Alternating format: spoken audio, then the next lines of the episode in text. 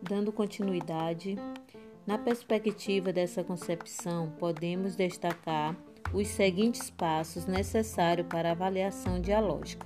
Primeiro, identificação do que vai ser avaliado. Nas tomadas de decisões dos professores, eles acabam fazendo o plano de ensino para o sistema e não para o seu trabalho em sala de aula. Fica difícil saber o que se pretende avaliar, pois no planejamento há dúvidas nos seus objetivos do que se pretende avaliar.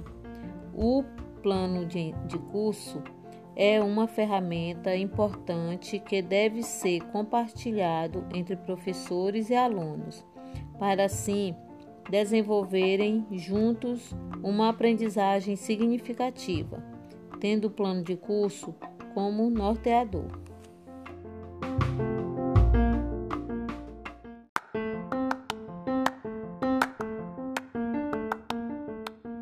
Segundo, construção, negociação e estabelecimento de padrões.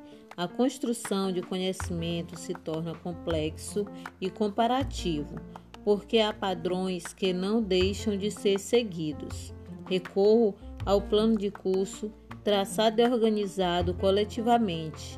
A partir de então, os padrões precisam estar pautados nos elementos que constituem o planejamento para que não haja nenhum problema.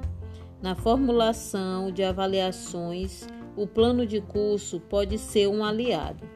Melhor ainda se for feito com a comunidade escolar, para a construção de padrões específicos.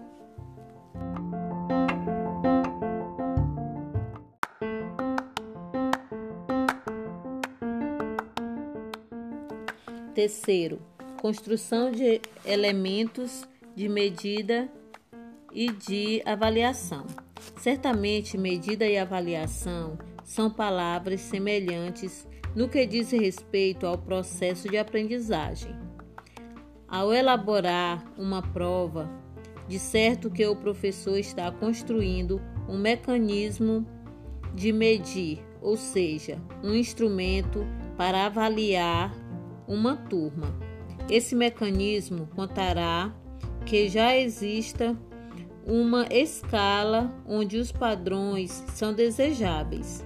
De certa forma, a aplicabilidade desse instrumento às vezes não se dará para todos na sala, pois alguns têm um conhecimento mais aguçado e outros ainda não conceberam a aprendizagem significativa.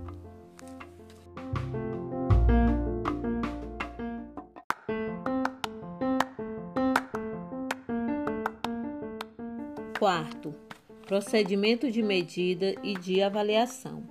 Antes falamos da construção desses instrumentos de avaliação e de medida.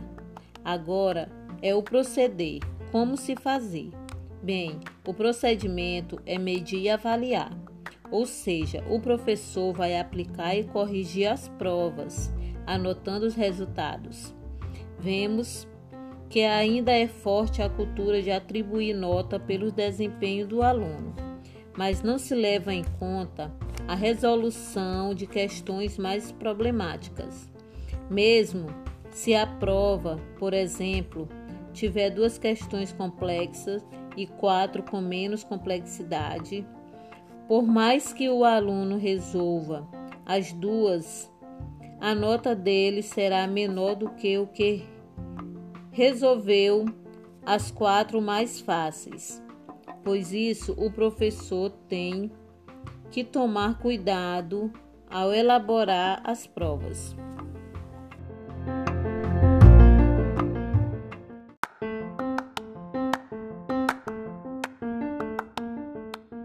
Quinta, análise dos resultados. Até chegar nos resultados das avaliações, um longo caminho é percorrido. É a parte do processo que requer uma atenção maior dos professores. pois é a mais importante desse processo.